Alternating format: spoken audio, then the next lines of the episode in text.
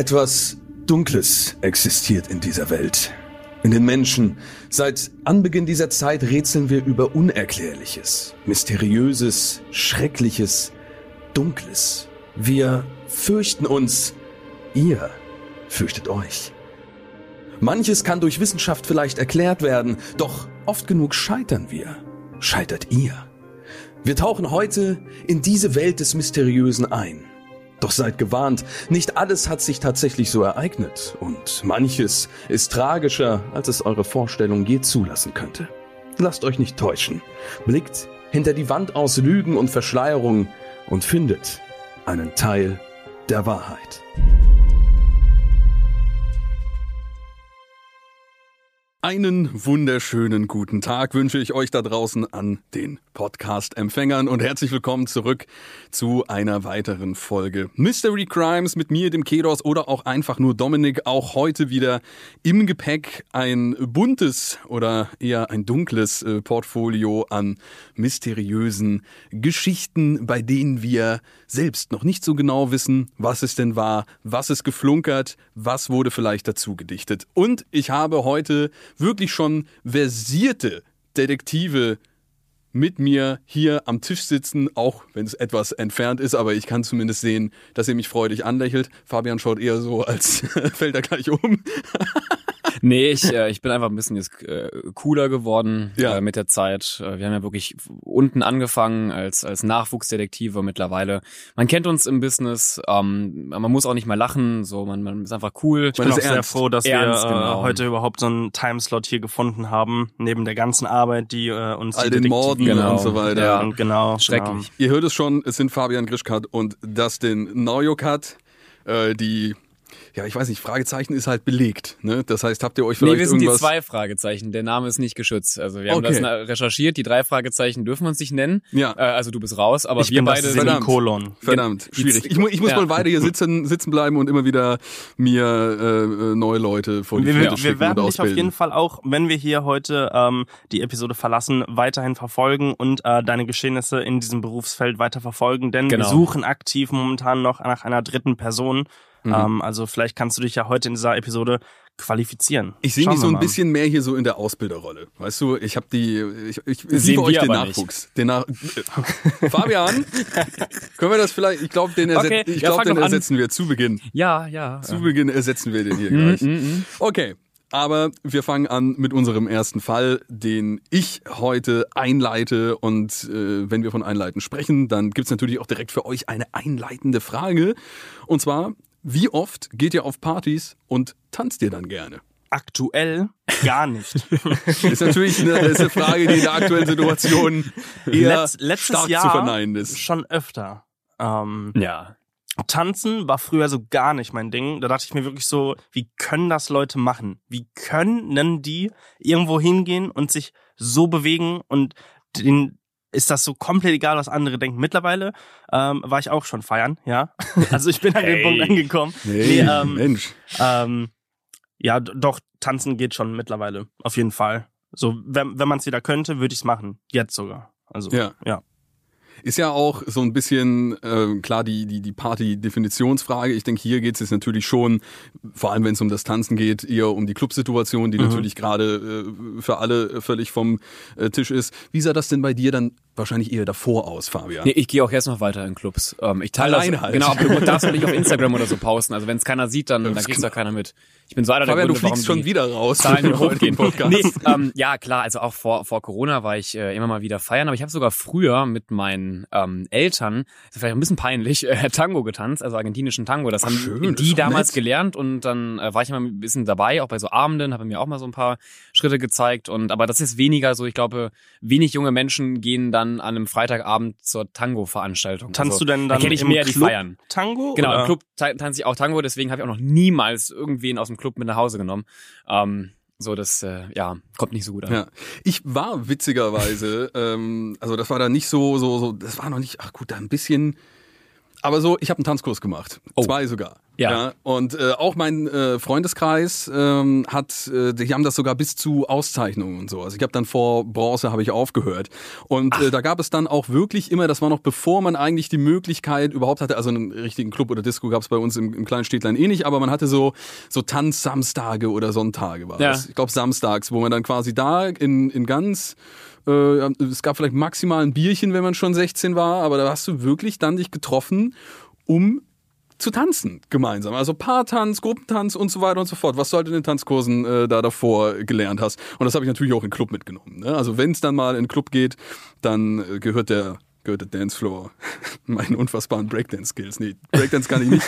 aber äh, deswegen fand ich das ganz amüsant, weil ich tatsächlich Ja. diese Situation auch hatte. Ich glaube aber dazu muss schon so ein bisschen die Dynamik in der Klasse oder Stufe oder im Freundeskreis entstehen, dass man halt irgendwie sagt, man macht einen Tanzkurs Ja, oder so. ja. Aber ist eigentlich prinzipiell ziemlich cool, finde ich. Machen wir auch je nach der Ja, Folge, aber jetzt fangen wir erstmal, glaube ich, mit dem ersten Genau, Fall jetzt an. geht's, jetzt geht's los mit dem ersten Fall. Der Tanz. Es war ein ungewohnter Anblick. Die Straßen der Kleinstadt am Rhein waren voll von Menschen, die tanzten.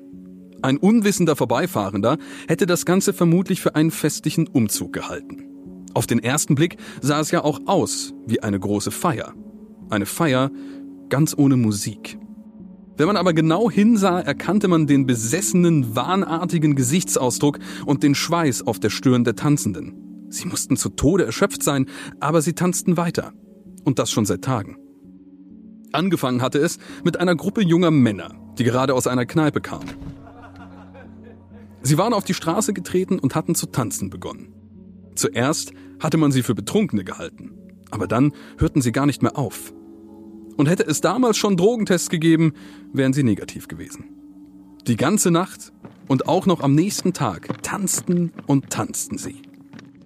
Noch merkwürdiger wurde es, als sich ihnen nach und nach immer mehr Menschen anschlossen. Warum sie tanzten, wusste keiner. Sie sagten es auch nicht, behielten nur den wahnhaften Gesichtsausdruck und tanzten unkontrolliert weiter. Die ersten Opfer tanzten zwei Tage lang, bevor sie erschöpft zusammenbrachen. Danach überfiel sie ein hohes Fieber, das keiner von ihnen überlebte. Nach einigen Tagen konnte man die tanzende Menge nicht mehr als verwirrt oder betrunken abtun, da stimmte etwas ganz und gar nicht. Es wurde versucht, die Tanzenden festzubinden, ihnen Medizin und Wasser zu geben, aber nichts half. Als mehr und mehr Menschen von einem regelrechten Wahn befallen wurden und selbst Beten nichts mehr half, beschloss man ungewöhnliche Maßnahmen zu ergreifen. Man ließ sie einfach tanzen. Nicht nur das, man spielte Musik und ließ sie zu dieser Musik tanzen, bis sie nicht mehr konnten. Wenn sie dann erschöpft zusammenbrachen, brachte man sie von den Straßen in Krankenhäuser. Kleines Päuschen an der Stelle und Crazy. vielleicht einen kleinen Walzer, falls ihr äh, Lust habt, natürlich Ja. auf Abstand. Tango, Ja, ja, ne? ja, Bei Fabi? ja, genau. Tango. Ja, stimmt. Das ist ja Tango, äh, kriege ich vielleicht auch noch irgendwie einen kleinen rausge... Tanze ich auch immer zwei Tage, drei Tage einfach durch. Einfach bis man umfällt. Das Ja, krass. ist Verrückt, verrückt. Also, dass sie einfach nicht aufhören zu tanzen und dann quasi zusammenbrechen. Einige vielleicht ja auch äh, sterben. Ähm, das ist schon echt sehr krass. Also, Habe ich, ich noch hab- nie gehört. ich habe eine Vermutung, würde ich Mhm. jetzt sagen. Ich könnte damit bis zum Ende warten. Ähm, Wie du möchtest, du bist da ganz frei. hm, also, Also Drogen sind es ja nicht, um das schon mal, also ich also die das- Aussage in genau. der Geschichte ist, dass wenn es zu diesem Zeitpunkt Drogentests Tests gegeben gegeben hätte, hätte, ja. dann wären sie negativ. okay. Also in der Geschichte wurde ja auch der Ort geändert. Und ich glaube, dass das uns schon mal auf eine falsche Fährte gelockt hat. Also in der Geschichte hieß es, am Rhein waren die Tänzer. Mhm. Richtig? Mhm. Da sage ich jetzt schon mal, das ist falsch. Das war die Den Spree. Rest der Vermutung, äh, da warte ich, glaube ich, noch mal lieber bis zum Ende der Geschichte. Vielleicht sind da noch ein paar wichtige Details für mich drin. Ja, ja, Aber mach mal weiter. Ich habe ich hab auf jeden Fall Dann eine schauen wir mal, ob wir die Details finden. ja, ja, ja. Es herrschte eine seltsame Stimmung in der Stadt. Den Klängen nach zu urteilen hätte es gut ein Straßenfest sein können, wäre da nicht die Angst in den Gesichtern der Menschen und die seltsam bedrohliche Atmosphäre gewesen. Diese Zustände herrschten über mehrere Wochen und die Bewohner hatten die Hoffnung schon beinahe aufgegeben, als der letzte Tänzer zusammenbrach. Drei Tage hatte er durchgetanzt, am Ende starb er noch auf der Straße. Na, da gab es leider nicht mehr so viele neue Informationen. Nee, das war ne? tatsächlich eigentlich nur nochmal gut. Die, Die haben halt- Bestätigung, dass tatsächlich getanzt. auch jemand gestorben ist. Also ich, ich Ja, das hatten wir davor auch schon, Ah, äh, genau. wo, wo glaube ich, zwei Personen Fieber hatten. Also Stimmt. sind auch Leute äh, daran krepiert. Was sagst du, Erster? Also meiner Vermutung nach kann es ja nicht sein, was die Leute bewusst gerne gemacht haben, weil keiner tanzt so lange, dass er Fieber kriegt oder tot umfällt. Also das würde ich ausschließen. Ja. Ich habe allerdings die Vermutung beziehungsweise mal gehört, äh, und deswegen meinte ich auch vorhin, dass der Ort geändert ist, dass es, äh, ich bin mir da jetzt gar nicht zu 100% sicher, ob es Mexiko gewesen ist, aber in Mexiko habe ich mal davon gehört, dass es wohl Leute gibt, die sich wirklich sehr krass in äh, den Zustand der Ekstase bringen. Durch zum Beispiel ähm, ja solche, solche zappelnden Bewegungen, die man eventuell als Tanzen interpretieren könnte. Aber zwei Tage? Ja, also ich, ich war selber noch nie in Ekstase, ähm, also Ja. in diesem Zustand, wo du dann quasi dein, dein Geist verlassen hast oder so. Ähm, und kann das da jetzt sehr schwer sagen, ob man das so lange durchhält, aber das wäre jetzt so meine Vermutung gewesen, dass es vielleicht irgendeinen äh, einen Zusammenhang mit Religion gibt. Hätte ich jetzt vermutet. Aber Ist natürlich die auch sind keine ja, Begründung. die sind ja gestorben, ne? Also das, das. Die haben sich wirklich in den Tod getanzt, Genau, laut der also Geschichte. wenn du, wenn du quasi, wenn du eine Stunde lang einfach durchtanzt, weil du, wie gesagt, in Ekstase bist oder weil du fühlst es, was auch immer, aber dann normalerweise lebst du dann ja noch. Also irgendwas muss ja passiert sein, dass die halt nachher nicht mehr lebten. Also Naja, aber du kannst ja auch ähm, einfach ziemlich erschöpft sein, wenn du gar nicht mehr merkst, ähm, dass du zu viel getanzt hast Ja, und dass du keine Energie, keine Kraft mehr hast, dass deine Muskeln nachlassen. Aber dass dann nahezu alle da äh, sterben und Das dass, dass die auch so hohes Fieber bekommen haben. Komisch. Puh. Wir müssen uns jetzt festlegen, ne? Wahr oder Ihr müsst oder euch falsch? festlegen, genau. Es ist Mhm, auf alle Fälle, mhm. wurde getanzt bis zur Mhm. Erschöpfung in, in großer ich, ich vertraue auf jeden Fall äh, auf meinen Instinkt und Sag. sage, diese Geschichte ist so passiert in Mexiko. Okay, dann ähm, genau da. ich möchte, ich, ich, ich, ich lass mal Mexiko raus, aber ich sag mal auch, dass es wahr. Ja, da liegt ihr richtig. Boah. damit. Ähm, tatsächlich, bevor ich euch jetzt gleich die genauen Informationen dazu vorlese, ist das Ja. eine Geschichte, die mir schon ziemlich bekannt war. Das habe ich schon häufiger äh, von Echt? gehört. Ja, ja, dass das, äh, weil das einfach so ein ich weiß nicht, wo ich das erste Mal davon gehört habe, aber das, ich finde, es ist so ein krasses äh, Bild auch, so ein krasses Phänomen. Aber wir werden gleich jetzt mal ein bisschen mehr dazu erfahren. Denn das Phänomen gab es wirklich. Es nennt sich Tanzwut oder Choreomania. Im 15. und 16. Jahrhundert tauchte in Europa diese Krankheit auf. Die Opfer der Choreomania fingen an, unkontrollierte Tanzbewegungen zu machen, bis ihnen der Schaum vor dem Mund stand, Wunden auftraten oder sie gar vor Erschöpfung tot zusammenbrachen. Die Ursache für das plötzliche Tanzen blieb bis heute ungeklärt. An manchen Orten hat man als Therapie Musik gespielt, damit die Betroffenen zu dieser tanzen konnten. Man vermutet, dass es sich um eine Nervenkrankheit handelt oder Spinnenbisse wie die der schwarzen Witwe, deren Gift zu unwillkürlichen neuromuskulären Entladungen führt und neben heftigen Schmerzen Muskelkrämpfe auslöst, die unbehandelt tagelang anhalten können. Es könnte sich aber auch um Vergiftungen gehandelt haben, beispielsweise ausgelöst durch Pflanzen wie Bilsenkraut oder Mutterkorn. Also nicht komplett geklärt an der Stelle. Ich meine Ja. auch, dass eben bei diesem, bei diesem Phänomen, dass, also natürlich äh, spielt da vielleicht dann doch auch äh, so Sachen wie äh, vielleicht nochmal eine psychologische Geschichte rein, könnte ich mir vorstellen, weil wenn da eh alle tanzen, so ist ja dann trotzdem äh, was passieren kann, so ein gewisser Herdentrieb vielleicht einsetzt. Aber irgendwo äh, muss ja vielleicht die Grundlage gelegen haben. Aber ich finde, das ist auch so ein, so, also wirklich was sehr Absurdes, dass das so stattgefunden hat. Vor allem sieht man ja auch, glaube ich, selten, dass Menschen so halt wirklich ja, äh, also ich glaube, das konnte man ja auch gar nicht mehr so als Tanzen bezeichnen, sondern Ja. es sah vielleicht mehr so nach Tanzen aus, aber kontrolliert war das ja wahrscheinlich nicht. Ähm, und es, das kann ich mir nur als ganz, ganz verrücktes Bild irgendwie vorstellen, äh, wie da alle Menschen mit, mit Schaum vorm Mund tanzen, die ersten Leute fallen um, alle anderen, die nicht am Tanzen sind, haben Angst, wissen gar nicht, was passiert, äh, warum machen die das. Ich kann mir vorstellen, ähm, ich lag zwar jetzt mit Mexiko falsch, aber dann gerade auch äh, im, im, im 16. Jahrhundert oder Ich meine Ähm, mich auch zu erinnern, dass es aber einen bestimmten Ort gab, an dem das in einem gewissen Ausmaße äh, stattgefunden hat, den ich jetzt aber auch nicht gerade aus dem Nee, Stegreif raus nennen könnte. Äh, Ich, ich, ich kann mir also nur vorstellen, so alleine das Denken der Menschen von damals muss ja dann wirklich ähm, an, ans äh, Extreme gegangen sein. Irgendwie vielleicht haben die ähm, gedacht, die Dämonen haben die Menschen befallen oder äh, irgendwie äh, etwas anderes Übernatürliches hat den Geist übernommen und kontrolliert jetzt die Körper. Ja. Also schon sehr, sehr gruselig. Ja, und die, also die Theorie mit der mit der schwarzen Witwe, also ich habe mich jetzt letzte Woche äh, für einen anderen Beitrag mit Spinnen beschäftigen müssen. Es gibt viele Menschen, die sind allgemein auch auf gewisse Spinnen allergisch und wissen das gar nicht, weil man darauf auch meist gar nicht untersucht wird. Ähm, das könnte ich mir durchaus auch vorstellen. Also wie gesagt, es ist ja nicht ganz geklärt, was Und die Frage Ursache ist ja war, dann natürlich, wie, wie greift das alles über? Weil das wird ja nicht, Ja. also es wird ja nicht jeder von einer persönlichen schwarzen Witwe gebissen nee, nee, worden nee, sein. Das ist da- also dieser, dieses Massenphänomen, das ist ja, Ja. finde ich, und das ist auch wirklich das, was dieses absurde Bild gibt, dass es nicht irgendwie nur ein, zwei Personen Ja, oder sowas, ja. sondern du dir vorstellst, äh, du gehst in so eine Stadt rein und, und alle Leute tanzen einfach nur manisch durch die Gegend. Also wirklich ein sehr mysteriöses. Aber ich, ich finde Ja. den Begriff sehr schön. Tanzwut. Tanzwut. Tanzwut. Tanzwut. ja, Schön. Keine, keine, keine Tollwut, Tanzwut. Tanzwut. Mal schauen, äh, ob in deiner Geschichte auch Wut vorkommt. Die zweite Geschichte, die darf uns heute der Fabian vortragen. Ja, ähm, sie trägt den, ich würde mal vielleicht auch sagen, erst nichtssagenden Namen, die Brotdose. Das Oder denkst du da direkt an nichtssagend. etwas? Nee, ich habe, glaube ich, keine schlimmen Erfahrungen. Bei mit mir einer- äh, ruft das direkt Traumata hervor. ich weiß nicht, ob ihr das kennt, aber äh, früher in der, in der Schule, die Äh. Mama hat einem noch das Brot gemacht, Mhm. aber in der Schule hat man es nicht gegessen und dann sind Sommerferien. Und Oh. dann Oh ja, sind die oh, Sommerferien oh, vorbei. oh. Oh, Übel, oh nee, oh. ähm, ja, meine, meine Frage, äh, meine einleitende Frage ist auch, bringt ihr euer Mittagessen mit auf die Arbeit oder holt ihr euch unterwegs was?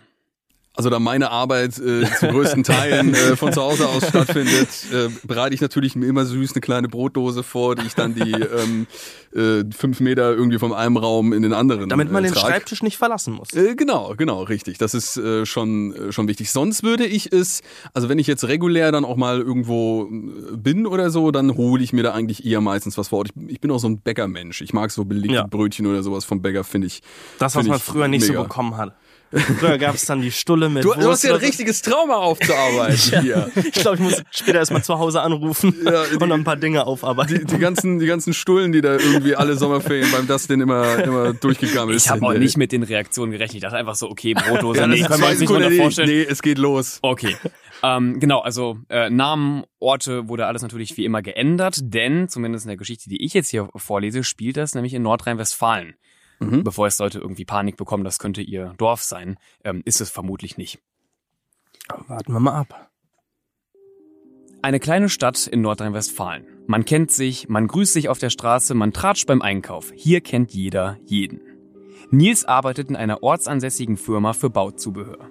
Die Firma hat viele Mitarbeiter. Einige arbeiten schon seit vielen, vielen Jahren dort, kennen den Betrieb gut. Andere sind noch neu in der wachsenden Firma oder bleiben nur für kurze Zeit, verdienen sich in ihren Ferien ein bisschen Geld dazu. Nils arbeitet, wie schon sein Vater, bei der Firma. Er mag seine Arbeit und er mag seine Kollegen.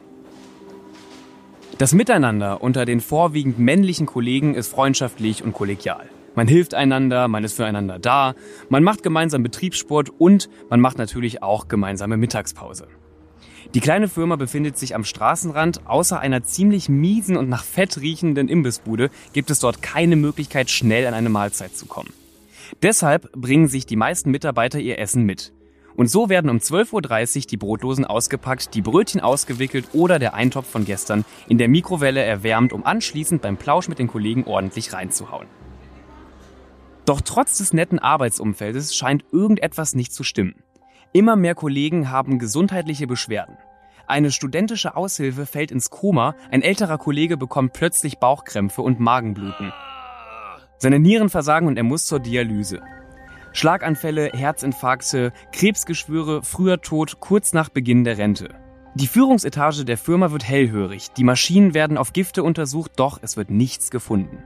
Manche sprechen von einem Fluch oder einem Geist, der in der Firma sein Unwesen treibt. Nils glaubt nicht daran, auch wenn ihm bei dem Gedanken an einem frühen Tod mulmig zumute ist. Auch an diesem Dienstag im April läuft alles wie immer. Nils wickelt gerade sein Brot aus. Er hat sich am Morgen sogar selbstständig drum gekümmert und noch eine Scheibe Käse extra draufgepackt. Ein Kollege ruft Nils zu sich, er hat eine kurze technische Frage. Als der junge Mann wieder an seinem Platz ist, kann er endlich in sein Pausenbrot beißen. Wenige Stunden später liegt Nils im Krankenhaus. Wichtige Info da am Ende. Sehr, sehr wichtige Info, nämlich dass er kurz weg war. Ja. Also, also ich habe mir auch am Anfang gedacht, äh, da hieß es ja dann gerade, ähm, er hat sich das Brot selbst zubereitet äh, und dann heißt es auf einmal, er hat es liegen gelassen. Also er ist kurz weggegangen. Genau. Und das bietet ja das Potenzial, dass da eben jemand einfach Leute vergiftet. Mhm. Vor allem, wenn es ja anscheinend schon mal vorgekommen ist. Also ich glaube nicht, dass man so von einem normalen Käsebrot direkt Magenbluten kriegt. Also mir ist das zumindest noch nicht passiert. sowas. Nee. Ja, also da, da ist irgendwas faul, definitiv. Nur was? Mhm. Ja. Wird ja auch von einem Fluch oder einem Geist gesprochen. Aber wir Ist aber nicht eure Vermutung, oder? Wir gehen immer sehr, man will natürlich diese rationale Erklärung immer finden. Das ist ja auch Ja. der, ist ja auch der erste Impuls und irgendwie fällt es einem ja dann doch so schlimm, das auch ist, meistens leichter daran zu glauben, dass da einfach irgendjemand einen richtigen Schatten weg hat und mm, halt es cool findet, Leute mit belegten Broten umzubringen. Vielleicht, das denn?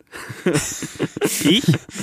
Dein Traum war, dass du mit deinen äh, Schulbroten ich aufzuarbeiten halt, ich habe Oh, euch von oh, oh. Anfang an gesagt, ihr sollt meine persönliche Geschichte bitte nicht hier mit in den Podcast Ja. reinnehmen. Ja. Es, es, Ja, klingt, es klingt einfach wie ein knallhartes äh, Täterprofil, das sich hier gerade. Ich habe keinen Hass auf Brote und auch keinen Hass auf aber Menschen, die, die Brote essen. Ja, aber auf die Mitarbeiter da in deiner Firma. Nee, ich, äh, Ja. ich lese einfach mal weiter, oder? Ja, genau. Sehr So. gerne. Zusammen mit Nils liegen noch drei weitere Mitarbeiter der Firma im Krankenhaus. Die Symptome passen nicht zu einer Lebensmittelvergiftung, wie sie etwa durch verdorbenen Fisch oder Milch ausgelöst wird. Hinzu kommt, werden die vier Männer alle von ganz unterschiedlichen Leiden gequält. Nils hat es dabei noch fast verschont. Seine Kollegen sind weitaus schlechter dran und bei einem ist nicht klar, ob er die Nacht übersteht. Wie konnte das passieren? Er hat doch seinen Mittag selbst gemacht. Die Zutaten waren frisch und getrunken hat er nur etwas Tee, den er in einer Thermoskanne dabei hatte. Auch seine Kollegen schwören, dass sie das Essen von zu Hause mitgebracht haben. An einen Geist glaubt Nils noch immer nicht, auch wenn ihn Zweifel plagen. Warum liegt quasi die halbe Firma da im Krankenhaus? Also die wichtige Info ja nochmal ist, dass es keine Lebensmittelvergiftung wohl Das war. stimmt. Aber eine Lebensmittelvergiftung resultiert ja auch eher daraus, dass das Lebensmittel an sich verdorben ist. Das heißt, wir wissen immer noch nicht, hätte es ein zugesetztes Gift sein können, was da genau. rangepackt wurde. Meine erste Vermutung war gerade, ich weiß gar nicht, wie ich da jetzt auf die Idee gekommen bin, aber ich habe irgendwie gedacht so, ähm, eventuell wurde das Brot im Kühlschrank gelagert und im Kühlschrank ist ein Gas. Ich weiß nicht, wie ich da jetzt gerade drauf gekommen bin, aber irgendwie Ja, nicht so funktioniert ja ein schlecht. Kühlschrank so. Und irgendwo muss ja was passiert sein, wo alle Lebensmittel der ganzen Mitarbeiter, die jetzt krank sind, von betroffen waren. Und da bin ich irgendwie gerade auf den Kühlschrank gekommen. Aber es sind ja auch nicht alle, Das sondern es stimmt, sind eben ja. vier jetzt nach aktuellem Stand. Das heißt, das könnte ja schon auch einfach ein gezielteres Verfahren sein. Ja. Es ist aber jetzt nicht so viel da, wo man echt irgendwie direkt in eine Richtung tendieren könnte, wo man sagt, ja, das kann, also natürlich kann das so sein. Natürlich kann da jemand hingegangen sein und hat und vergiftet die. Das Ja. ist ja, Das wäre so die, die simpelste erste Vermutung, würde ich sagen. uns, uns fehlt halt ein Motiv Genau. dafür. Warum? Aber auch grundsätzlich die Frage, glaubt ihr, dass es wahr und wirklich passiert oder habe ich gerade einfach, als ich mal kurz zur Toilette gegangen bin, mir das ausgedacht? Also bei der, bei der Geschichte finde ich das besonders schwer irgendwie. Also Ja. es, ich, könnte es definitiv abkaufen. Also ich würde definitiv sagen, irgendwo wurden bestimmt in dem Büro äh, von einem anderen Mitarbeiter andere Mitarbeiter vergiftet. Das ist bestimmt irgendwo schon, so schon mal passiert. Aber ob das jetzt bei dieser Geschichte genauso Von dem passiert ist, Imbissbesitzer, weil sie alle bei ihm nicht einkaufen. weil sie kein Trinkgeld geben. Oh. Oh. Oh. Ja, äh, Oder weil der Oh. Chef Stellen streichen musste. So, ich sag, aber ich sag, ich sag, das, ich sag, das ist wahr. Der Imbissbesitzer ist ein absoluter Psychopath. ja. Ja, das ist erstmal auch eine, eine sehr böswillige Unterstellung. ähm, Finde ich krass von dir. Ich, wir kennen diesen Besitzer nicht, aber okay. Nein, ähm, tatsächlich, ich löse es mal jetzt wirklich auf. Der Fall ist wahr. Von dem Imbissbesitzer habe ich allerdings hier nichts gelesen. Das denn, hast du dich, wie hast du dich eigentlich festgelegt? Äh, ich ich habe Also, äh, äh, wahr natürlich. Also ich habe Ja, gesagt, dass die okay, Geschichte klar. wahr ist. Ja, wir, haben ja, wir haben ja deine Einschätzung zumindest gehört. Ja, nee, also der, der Fall ist, ist wahr, hat aber nichts mit einem Geist zu tun. Klaus O., ein langjähriger Mitarbeiter der Firma Arri in Schloss Holte, wurde überführt. Videos einer Überwachungskamera zeigen, wie er an den Rucksack eines Kollegen geht, dessen Brotdose rausholt, ein Pulver aus einem Briefumschlag auf das Brot streut und anschließend alles wieder zurücksteckt. In der Wohnung von Klaus O. fand die Polizei Stoffe, aus denen giftige Substanzen hergestellt werden können, unter anderem Quecksilber, Blei und Cadmium. Der Verdächtige soll giftiges Bleiacetat auf das Brot gestreut haben. Zum Motiv gibt es keine Angaben. Aufgedeckt wurde der Fall nur, weil ein Mitarbeiter ein weißes Pulver auf seinem Brot bemerkte, das er selbst nicht drauf gestreut hat. Ja, crazy. Ja. Also wirklich einfach vergiftet. Und hier unten, also auch noch ein, ein kleiner Fakt am Rande, die Ermittler ähm, überprüften 21 weitere Fälle. Ähm, zum Teil sollen Tote exhumiert werden, um festzustellen, ob sie auch an einer Vergiftung starben. Ähm, und über den äh, Täter, ähm, also den hat man, hat man untersucht, da ist aber irgendwie scheinbar nicht so viel ähm, bekannt. Also man hat versucht, irgendwie so ein psychologisches Gutachten aufzustellen. Ähm, und, und die Motive sind wohl ähm, un, unklar. Man glaubt nur, vielleicht hat er da so ein paar Experimente in seiner Firma, also in der Firma, der er gearbeitet hat, durchgeführt, um mal so zu gucken, wie das alles. Er war kein wirkt. Imbissbesitzer. Es war, also ich glaube nicht, dass Klaus O. der Imbiss besitzt. Also steht hier nicht. Glaube ich nicht, dass er das war. Hätte, hätte gut gepasst. ja, aber ist ja genau, genau das, was man dann da vermutet hat, ne? Irgendwie das äh, Beispiel, dass das halt jemand genauso äh, machen könnte. Gerade wenn die Ja. Brotdosen da so offen rumliegen, gehst du mal kurz aufs Klo, da gehst du ja auch nicht von aus in so einer irgendwie kameradschaftlichen Firma, wo Eben. irgendwie schön noch gemeinsam äh, das Mittagsbrötchen eingenommen wird. Das äh, ist dann schon, das braucht dann, glaube ich, auch erstmal, bis man da dann genau drauf kommt, weil man das ja auch erstmal gar nicht, das ist ja nichts, was man in Betracht ziehen will, Nee, dass das so abläuft. vertraut man ja so seinen Mitmenschen und hofft, ja, dass die nichts aufs Wurstbrot streuen. Ich habe auch glücklich, dass es einer noch gemerkt hat. Also, dass Ja, einer mal gesehen hat, dass da so ein Pulver drauf liegt. Sonst wäre das, er weiß nicht, hat, das er- also, hat er mein, mein Mitarbeiter hat er nochmal extra Salz draufgepackt. Und Ja. dann ist es, nee, ist Lecker. Quecksilber, viel Spaß. Hier, das schmeckt nicht so gut. Boah. Ja, ich, ich habe echt schon ein bisschen Angst, wenn ich äh, das nächste Mal irgendwo in ein Büro gehe und was mit zu essen mitnehme. Ja, ich glaube, ich lasse das nicht so. Äh, musste, Immer musste immer Ja, Moment, ihr, ihr wohnt ja auch beide zusammen. Also da äh, würde ich dann heute Abend auch mal So, etwas kriegt man genauer- sowas her? So, so, so rein, rein theoretisch, also nicht, dass ich es jetzt bräuchte, aber hm. Gut. Äh, Dann hören wir jetzt den äh, dritten und abschließenden Fall und den bitte ich euch ganz besonders zu genießen, weil das ja auch äh, die letzte Folge mit euch beiden ist und ähm, ja, ich habe schon so ein kleines kleines Tränchen im Auge und äh, wir haben auch schon irgendwie eine kleine Schachtel Katzenbabys äh, organisiert für Fabian zum Abschluss. Vielleicht, sage Mhm. ich mal, wird die Träne im Auge gleich größer. Die letzte Geschichte von mir heißt Der leere Sarg. Ähm, warte mal kurz, als ob, wenn man traurig ist, dann man so große Tränen hat. nee, so aber je- viele oder je- so Krokodilstränen. oder so. okay, ja. Also bei mir laufen die ja riesig dick, wirklich ganz dramatisch. Das Licht spiegelt sich darin. Aber Apropos jetzt leg los. Tränen. Ja, ja, Wann habt ihr eigentlich das letzte Mal einen Brief geschrieben? Ich dachte, wir das letzte Mal dabei. Ich dachte gerade, es wird so richtig deep. Vor allem, vor allem er, hat, er hat, er hat, wann habt ihr das letzte Mal geweint? Erzählt jetzt sofort, wie es euch. einen Brief geschrieben. Ja, oh Okay, Mann, okay. Äh, wir bleiben natürlich seriös. Richtig mit Pathos das denn hier. Oh, Mensch. Ähm, also so, so allgemein Briefe schreibe ich eigentlich nur noch für so ganz spießige Sachen, so wenn es um Steuern geht oder wenn es um irgendwas bei der Bank geht, wenn es, weißt du, so Dokumente, Verträge. Aber schreibst du den da oder unterschreibst nee, ich glaube, ich unterschreibe eher Schreiben, was. so Aber so ein Liebesbrief? Brief, ja, eine Postkarte, zählt das? Ja, ist auch nicht so klassisch Brief. Nee, ne? Wirklich Weil dann, Brief? dann, als ich klein war, als Kind, wer schreibt denn heute noch wirklich Brief? Hm. Ich würde sagen, vor ungefähr zwei Jahren. Ich habe irgendwann angefangen mit einer guten Freundin, mit der ich auch immer noch befreundet bin, äh, so, so einfach aus, hat sich irgendwie so rausentwickelt, mal so ein bisschen Brieffreundschaft zu machen. Das ging bisher nur so vier Briefe weit, aber muss ich ehrlich, also wie gesagt, wir sehen uns dann halt zwischendurch so mal und dann sagt man, naja, antwortest mir irgendwann normal und ich glaube, ich bin auch derjenige, der antworten sollte aktuell. Aber äh, da ist mir schon auch aufgefallen, dass das irgendwie was ganz Cooles hatte, weil man hat dann so da irgendwie so diese zwei, drei DIN A4 Seiten und äh, überlegt sich mal wirklich, wie fasse ich denn eigentlich so, was, was ist gerade wirklich wichtig an dem Punkt in meinem Leben, wo ich bin und was würde ich irgendwie so gerne mitteilen. Und das hat wirklich einen ganz anderen ganz anderen Wert, wie man es auch macht, als wenn das jetzt so eine so eine kurze WhatsApp-Nachricht Ja, ist, ja, die man halt ja. die ganze Zeit rausputtert. Also Ja.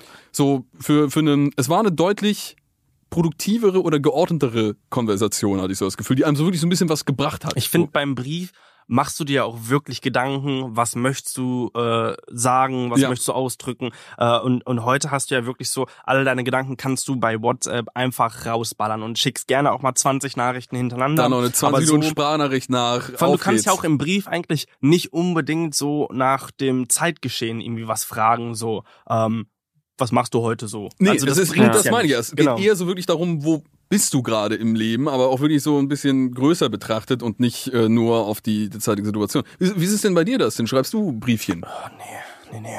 Das denn, lass ich mal- hab, lass mal ähm, Briefe schreiben. Ich habe vor vor einem vor einem Jahr oder so habe ich mal wieder angefangen, weil ich mir super super lange einfach nur äh, digitale Notizen zu machen, Mhm. äh, habe ich mal angefangen wieder auf Papier zu schreiben und ich fand's krass, wie ich äh, irgendwie nach einer halben Seite Notizen schon irgendwie Krämpfe im Finger hatte und mir dann so die Frage gestellt habe, so wie habe ich das eigentlich im Abi gemacht, als man dann so 13 Seiten Aufsatz im Englisch LK irgendwie geschrieben hat, wie wie hat meine Hand denn das ausgehalten? Ich mache mir ein bisschen Sorgen um dich, aber kurz als Background äh, für die Zuhörer und Zuhörerinnen da draußen, ähm, dass äh, das denn auch nach unserer äh, ersten Folge, die wir gemeinsam aufgenommen haben, schon meinte so, oh, nach einer Stunde sitzen tut das ja alles so weh. Und jetzt äh, ist nach einer halben Seite schreiben, also Ich überweisen wir zerfalle, direkt ich weiter, zerfalle. weiter zum Orthopäden, ja. Ich glaube, lesen, äh, das, das liegt mir besser. Das Ja, geht noch. fang mal, fang mal Damit schnell fang ich an, mal bevor, an. Du, bevor du gleich hier zusammenbrichst. Genau, das Bein zittert schon wieder. okay. Thomas hat damit abgeschlossen. Er hat angemessen um seinen Bruder getrauert. Er hat die Beerdigung bezahlt und er hat ihn jahrelang jeden Tag vermisst. Aber sein Tod ist nun bald 13 Jahre her und das Leben muss weitergehen. Als er dann den Brief bekommt, hält er es zuerst für einen schlechten Scherz. Einen sehr schlechten Scherz, denn über sowas macht man eigentlich keine Witze, findet Thomas. Zwei Wochen vor dem 13. Todestag seines Bruders erhält Thomas einen Brief, der augenscheinlich von seinem Bruder stammt. Darin schreibt er, dass er geisteskrank sei. Er habe ihn verlassen, um Thomas und seine Familie nicht in Gefahr zu bringen. Jetzt machte er seit beinahe zehn Jahren eine Therapie und fühle sich nun stark genug, um zumindest für einen Besuch nach Hause zurückzukehren. Er freue sich auf Thomas und sie würden sich bald sehen. Der Brief kann nicht echt sein, da ist sich Thomas sicher. Er hat seinen Bruder, der an einem schlimmen Fieber gestorben ist, an seinem Krankenbett besucht. Er hat gesehen, wie schlecht es ihm gegangen ist. Er ist auf seiner Beerdigung gewesen. Thomas ist sich sicher, sein Bruder ist tot. Aber die Handschrift stimmt genau mit der seines Bruders überein. Wer würde sich denn so einen Scherz erlauben? Es gibt niemanden, der einen Grund dazu hätte. Irgendetwas an diesem Brief beunruhigt Thomas. Er hatte nie den Eindruck, sein Bruder könnte psychisch krank sein. So etwas wäre ihm doch aufgefallen. Aber der Brief beschäftigte ihn trotzdem. Thomas wird zunehmend paranoid. Bei jedem Klopfen an der Tür springt er erschrocken auf, weil er denkt, es könnte vielleicht doch sein Bruder sein. Wenn es dann doch nur die Nachbarin ist, weiß er nicht, ob er enttäuscht oder erleichtert sein soll. Von dem Brief erzählt Thomas zunächst niemanden. Er möchte nicht, dass man ihn für verrückt hält. Aber nach zwei Wochen hält er es nicht mehr aus. Er möchte endlich die Sicherheit haben, dass sein Bruder nicht jeden Moment vor der Tür stehen kann. Deshalb fasst Thomas einen Entschluss. Er will das Grab seines Bruders öffnen lassen und nachsehen, ob sich da drin tatsächlich eine Leiche befindet. Dass das verrückt klingt, ist Thomas egal. Wenn es keine Leiche gibt, denkt er, muss der Brief echt sein.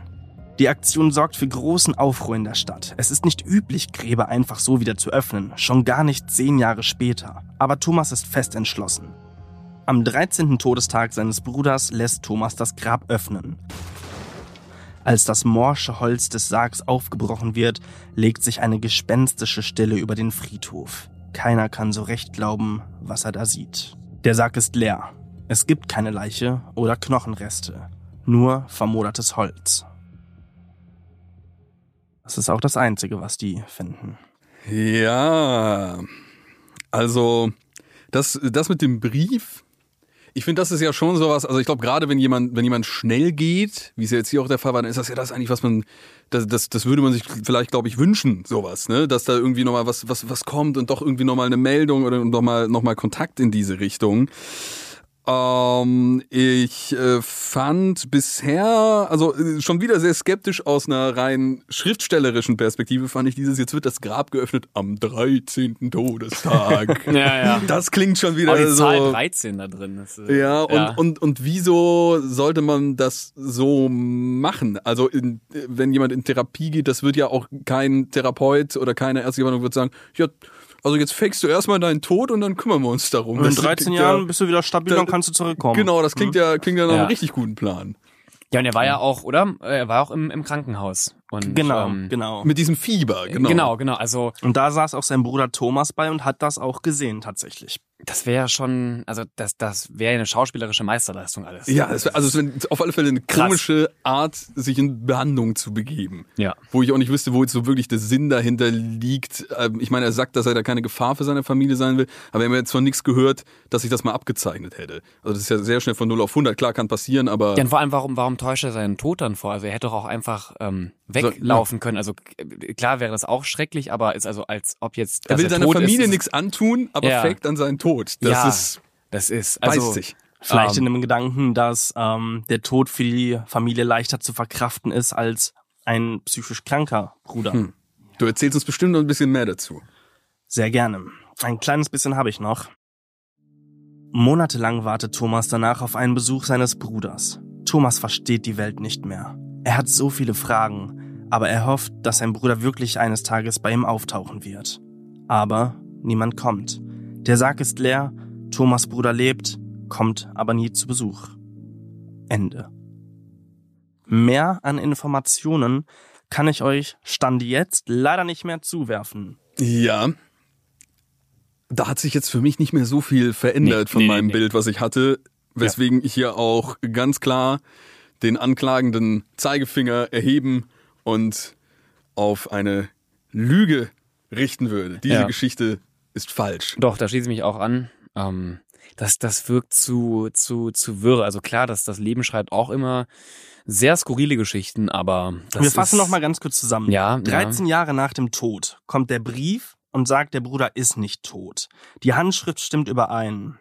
Der Mhm. Bruder sagt, er ist psychisch krank und hat seinen Mhm. Tod nur vorgetäuscht und möchte gerne den Bruder nach 13 Jahren besuchen. Aber er kommt nicht. Und im Grab ist keine Leiche, aber vom Bruder auch so keine Spur. Auch das macht halt irgendwie wenig Sinn, weil dann wäre es ja doch irgendein komischer Streich oder Scherz gewesen oder der, der, der Bruder hat sich dann, ist dann doch in dem Zeitraum gestorben, in dem er dann eigentlich dahin kommen wollte, dass er den Brief doch geschrieben hat. Also wie gesagt, für mich passt das vorne und hinten nicht Das so klingt richtig. zu stark nach einer Handlung von irgendeinem Buch oder von, von, von einem Film, also äh, auf, auf einer fiktionalen Basis. Das, ähm, Ja, also es könnte bestimmt eine Grundlage haben, dass das Mhm, vielleicht mal mit mhm. so einem Brief, der im Nachhinein Mhm. nochmal gesendet wurde, aber äh, so das mit der Therapie und allem weiteren, das äh, irgendwas, das, das mm, klingt für mich nicht so. Also, Also- zweimal, zweimal, äh, Zweimal falsch. ist falsch. Okay. Ob die Geschichte wirklich wahr ist, lässt sich nicht zu 100% rekonstruieren. Allerdings wird diese Geschichte immer wieder von Medien und in Foren aufgegriffen, denn im Jahre 1885 soll ein Mann einen Brief von seinem toten Bruder bekommen haben. Eigentlich war der Bruder 13 Jahre zuvor verstorben. In dem Brief sagte er, dass er nicht tot, sondern geisteskrank sei. Er habe eine Therapie gemacht und würde ihn bald besuchen kommen. Ein Handschriftenabgleich bestätigte, dass der Brief offenbar nicht gefälscht war.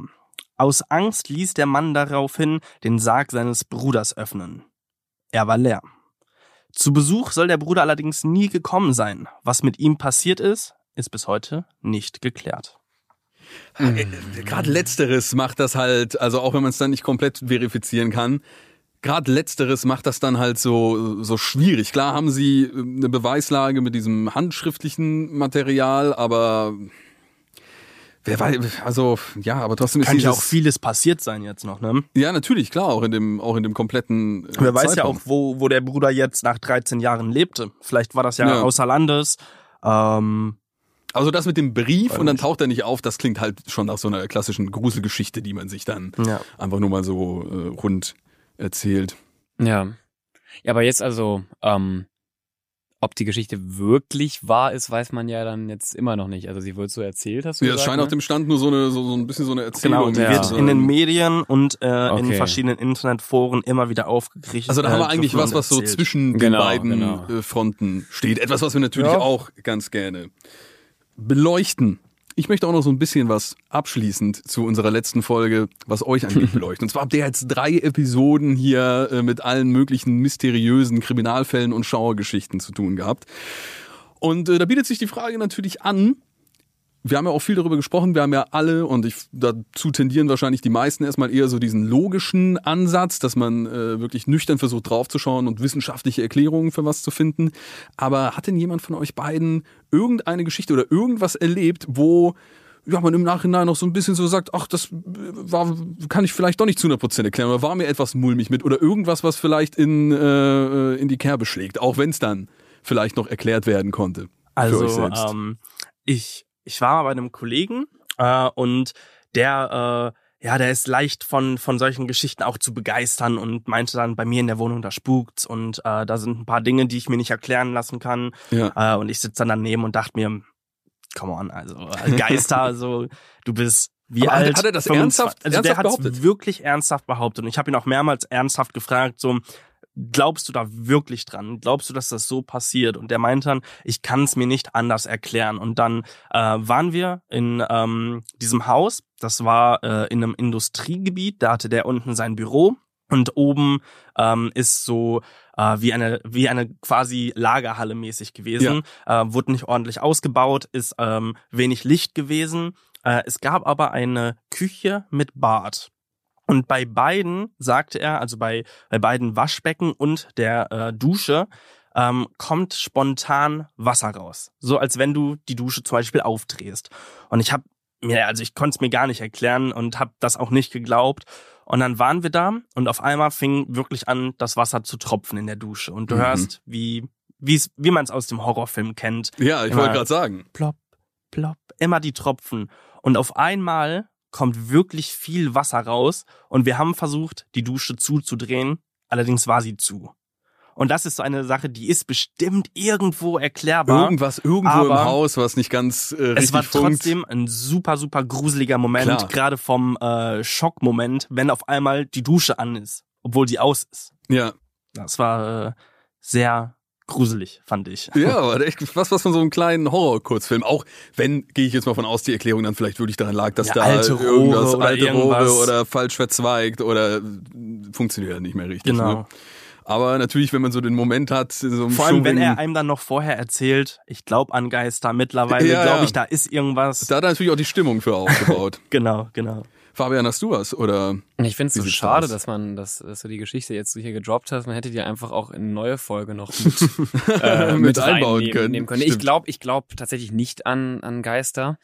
Ähm, ich kenne aber auch Menschen, die sogar, es gibt ja, wie heißen denn diese äh, Geräte, wo du diese magnetischen Felder ähm, mitmessen kannst, Mhm. äh, wo man angeblich dann Geister mit aufspüren. Ach so, ja, natürlich. Es gibt ja auch ganz viele so, so Geräte, womit Ja, anscheinend ähm, ähm, die Schwingungen. Bin ich auch ganz ehrlich, habe ich mich noch nie so intensiv mit beschäftigt, außer halt, dass ich davon überzeugt bin, dass es für alles da auch irgendwie einen, einen wissenschaftlichen Ansatz gibt. Äh, Also ich habe leider auch nicht so eine coole, gruselige Geschichte zu erzählen. Ich bin nur von der ähm, Geschichte mit den, mit den ähm, Menschen, die nicht aufgehört haben zu tanzen, noch so, so fasziniert, weil man ja auch bis heute nicht weiß, Ja, was, was genau da, da passiert ist. Und ähm, auch immer wieder in solchen Formaten, dass das, finde ich das Ende oft so ein bisschen ernüchternd, weil es ja oft keinen genauen Beweis gibt oder weil ja, weil das quasi, das ist, ja- ist ja offen so. Bis heute weiß man nicht, was, was da passiert ist.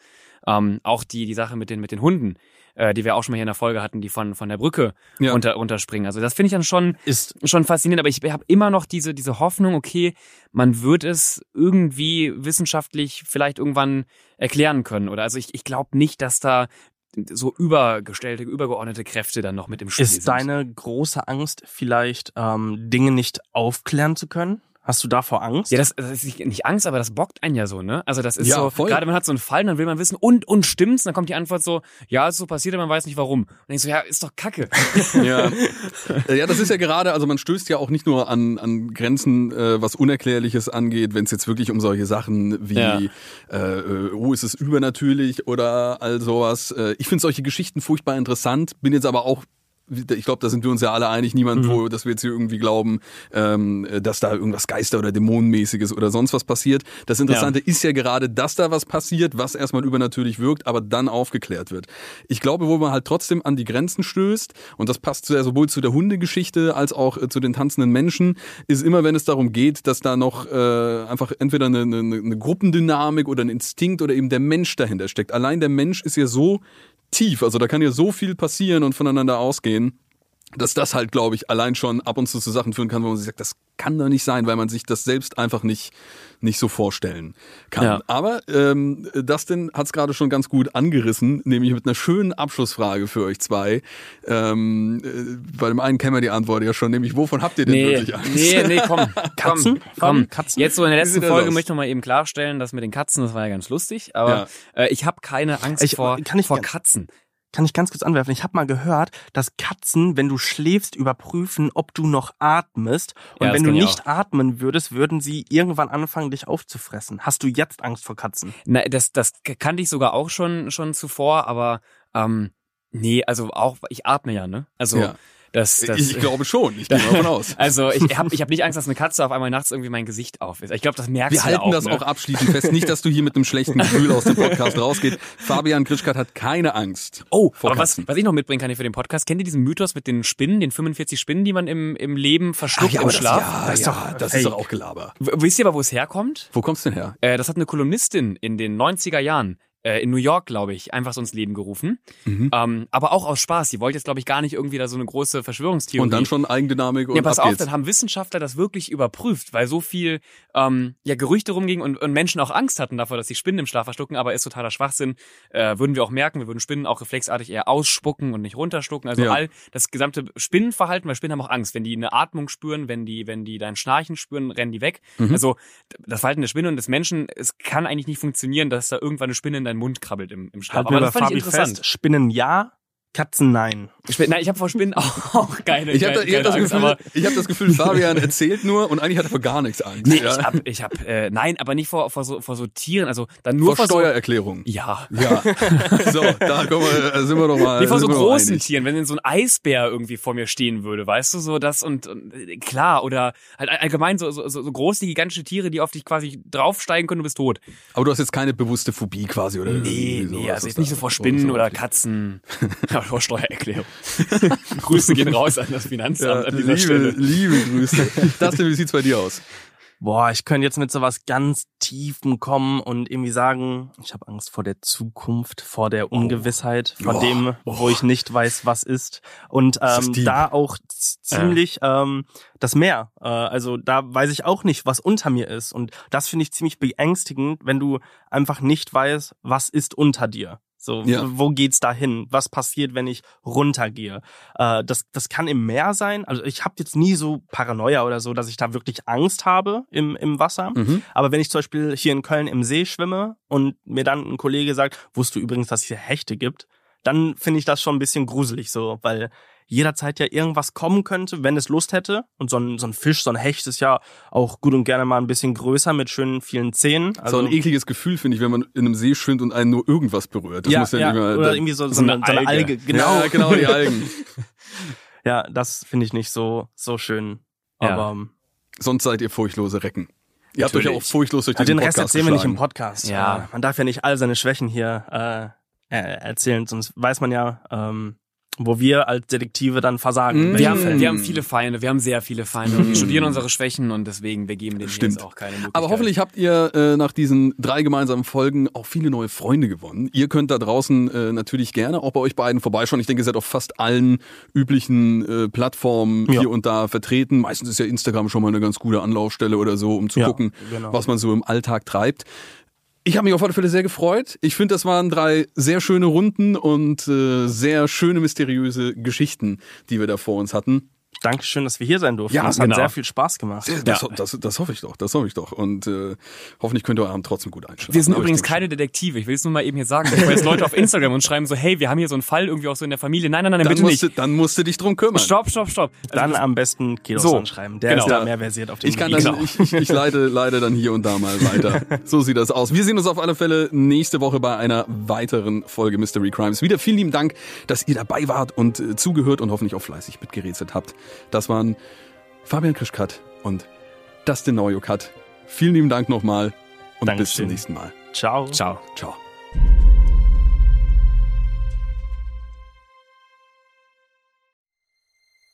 Du möchtest noch mehr Stories of Crime hören? Dann hör doch mal in die zahlreichen anderen Fiction-Crime-Geschichten in unserem Kanal rein. Stories of Crime gibt es überall, wo es Podcasts gibt. Folge uns in der Podcast-Plattform deiner Wahl und verpasse keine neue Folge. Und wenn dir diese Folge gefallen hat, dann lass uns gerne 5 Sterne da.